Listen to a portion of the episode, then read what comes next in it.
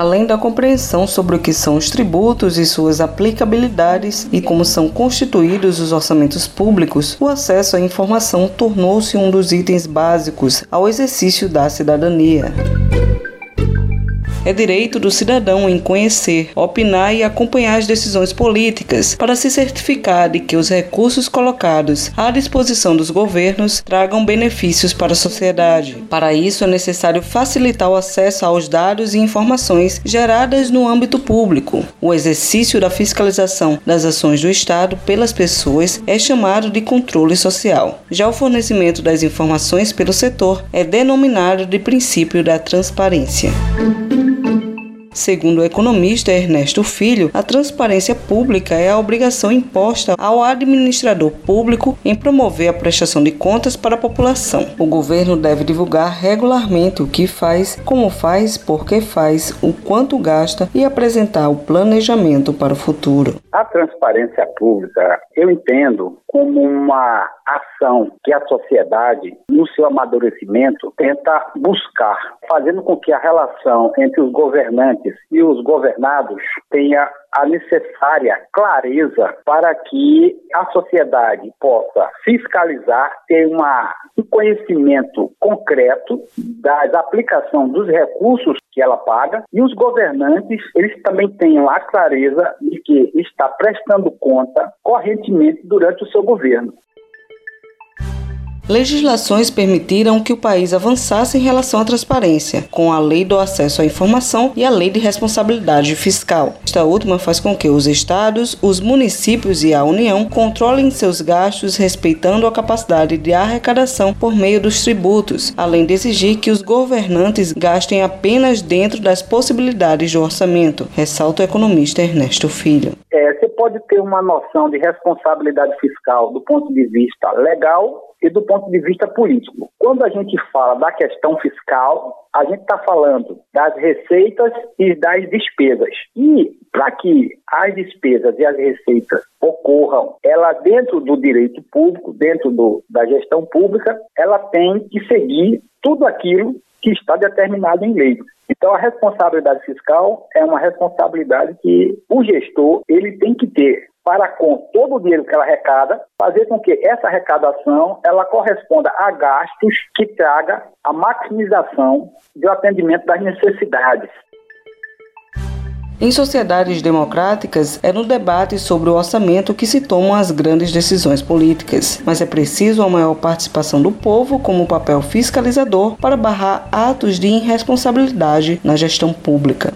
Papel da sociedade é se organizar e encontrar um espaço que possa fazer com que o seu esforço de fiscalização e de questionamento ele seja atendido pelo próprio Estado, porque o Estado brasileiro ele tem a sua área que é o executivo sobre o qual nós estamos falando, temos o legislativo e temos o judiciário. Então a sociedade brasileira conseguir de fato ela barrar atos de irresponsabilidade na gestão pública. Eu acho que a população começa a fazer uma boa responsabilidade fiscal quando ela começa, desde logo, escolhendo para seus representantes aqueles realmente mais responsáveis, competentes e comprometidos com o interesse público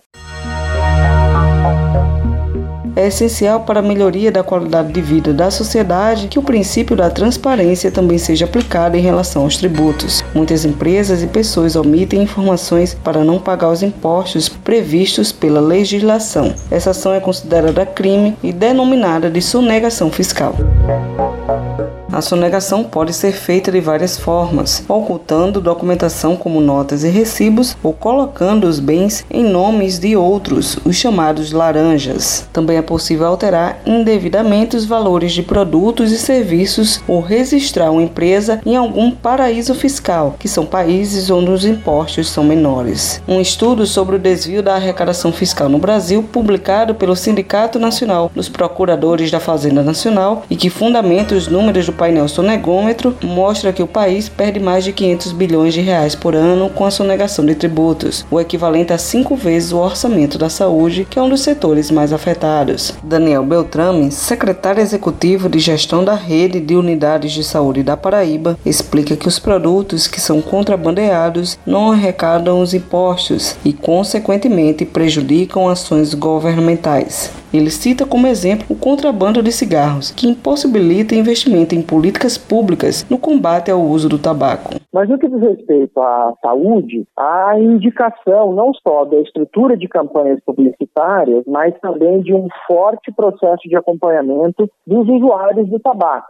Nosso papel é trabalhar para que, né, na providência de estrutura física e de equipes, nós possamos fazer o bom combate à desestimulação do uso do tabaco em todo o Estado. Todas as vezes que é consumido um derivado do tabaco que é contrabandeado, não há recolhimento de tributos daquele processo, não só da produção, que são tributos federais, mas da circulação dessa mercadoria no Estado. Então, isso prejudica a capacidade do governo do Estado, não só do governo do Estado, mas também das prefeituras, de serem cada vez mais efetivos nesse combate ao uso do tabaco.